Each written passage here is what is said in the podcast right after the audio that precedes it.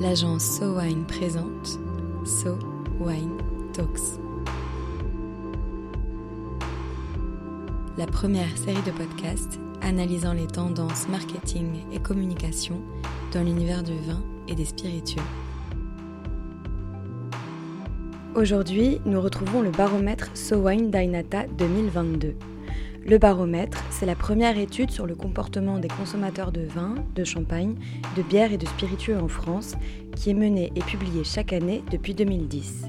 Cette année, le terrain s'est tenu en décembre 2021 auprès d'un échantillon représentatif de la population française de 1015 personnes âgées entre 18 et 65 ans.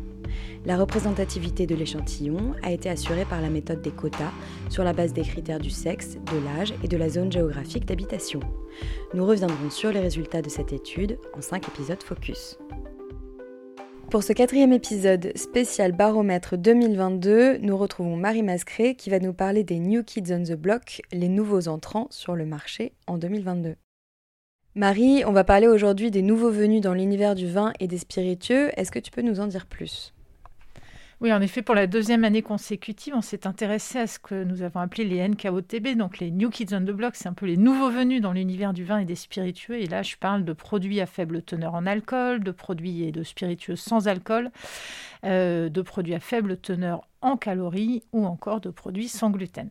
Alors si on commence par parler euh, d'un certain type de ces produits, en l'occurrence les NOLO, donc des produits sans alcool ou à faible teneur en alcool, euh, ben, indéniablement c'est une tendance qui continue de faire parler d'elle. On a 29% des Français qui consomment des NOLO, donc NOLO c'est no alcohol et low alcohol.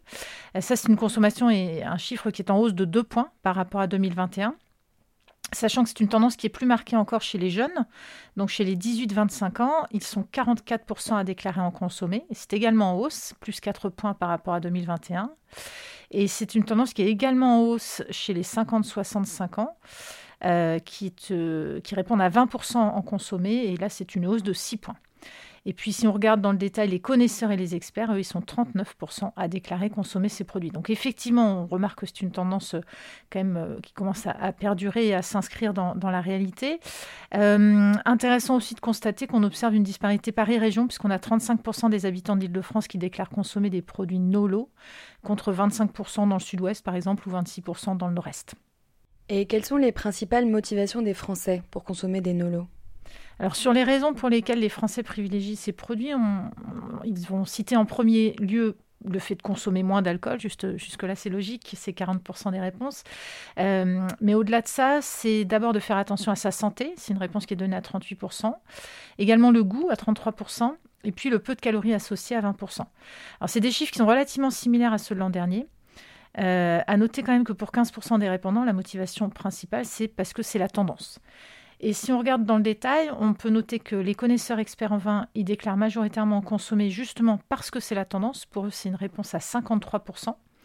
Et si on regarde la motivation d'achat par tranche d'âge, hormis le fait donc que la motivation liée au fait de consommer moins d'alcool arrive assez naturellement dans le duo de tête chez toutes les catégories d'âge, on se rend compte que euh, les motivations sont différentes selon l'âge. Donc pour les 50-65 ans et pour les 18-25 ans, c'est avant tout la santé.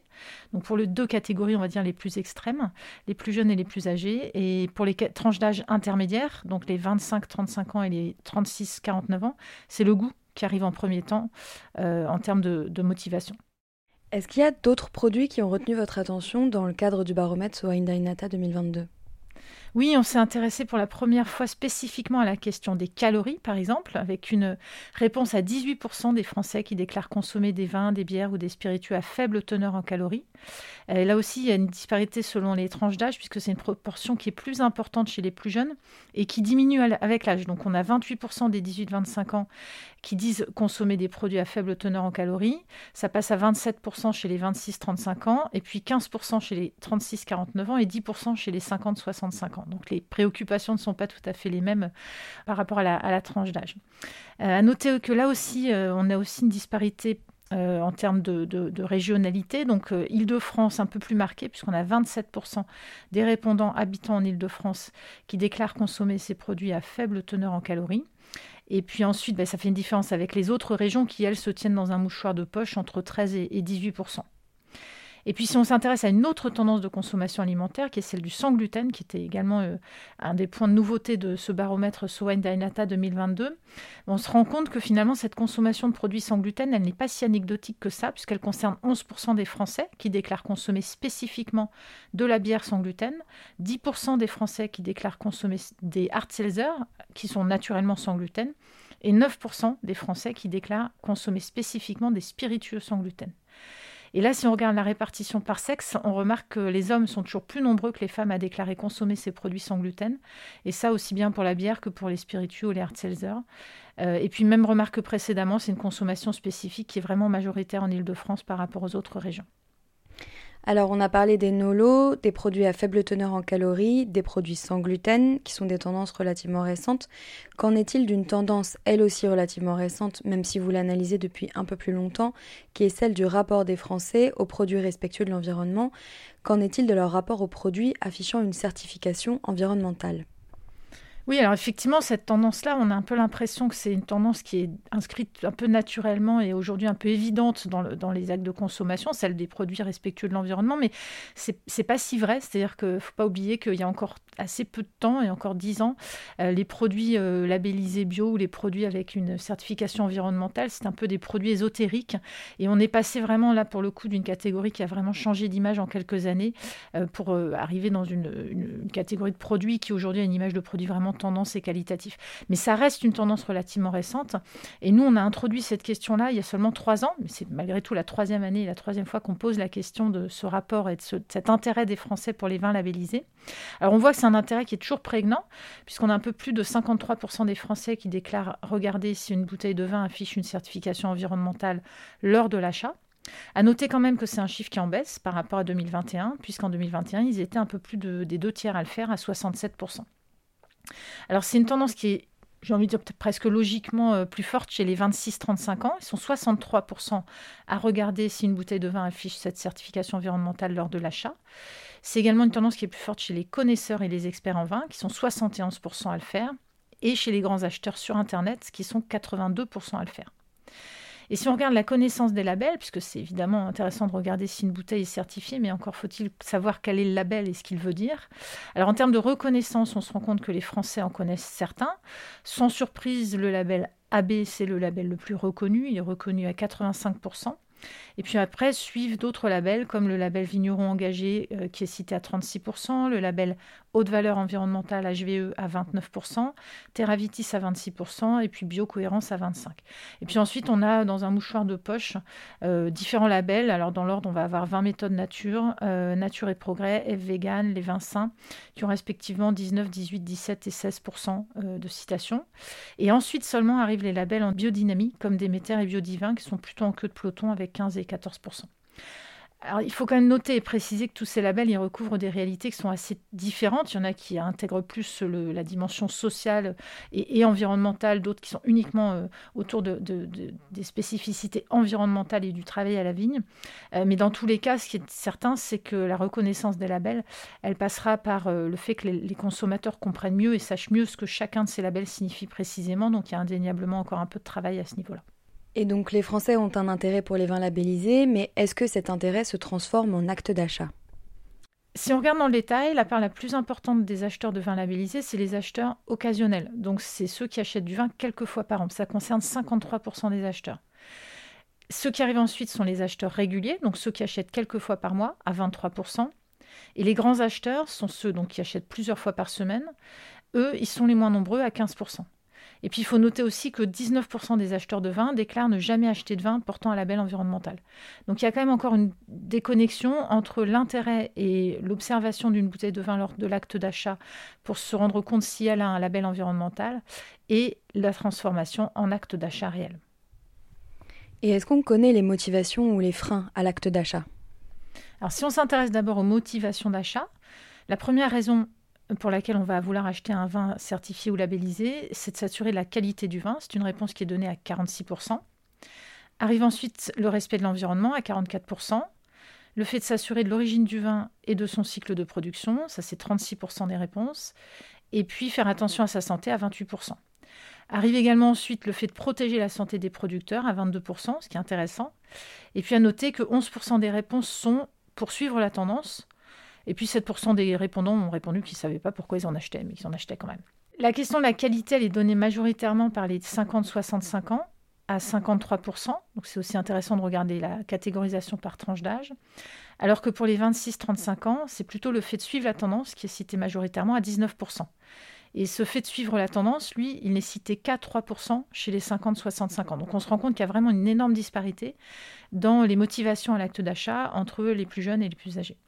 Et puis quand on regarde de plus près les connaisseurs et les experts, on remarque qu'ils sont 50% à consommer ces boissons pour faire attention à leur santé et 31% là aussi pour suivre la tendance. Et si à l'inverse on regarde les raisons pour lesquelles les Français n'achètent pas de vin labellisé, la première raison c'est le prix qui est cité à 44%. Ensuite c'est le manque de connaissance des labels. Et 17% ne savent pas pourquoi ils n'en achètent pas. Euh, et 15% ne se sont pas concernés par les démarches. Et puis arrive euh, un peu plus derrière, un peu plus loin derrière, la crainte d'un goût trop différent, ça c'est 8%, et la crainte de mauvaises conditions de conservation à, à 5%, et puis également le fait qu'ils n'en trouvent pas forcément sur leur lieu d'achat tout simplement à 5% également. Et est-ce qu'on sait où ils achètent leur vin portant une certification ou une labellisation environnementale? Oui, alors ce qui est intéressant euh, de constater ici, c'est que ce n'est pas forcément très différent de, des, lieux d'achat euh, de vins classiques, de vins conventionnels. Donc à 50%, les vins sont des vins qui sont achetés en grande distribution. À 34%, ils sont achetés chez des cavistes et des détaillants généralistes.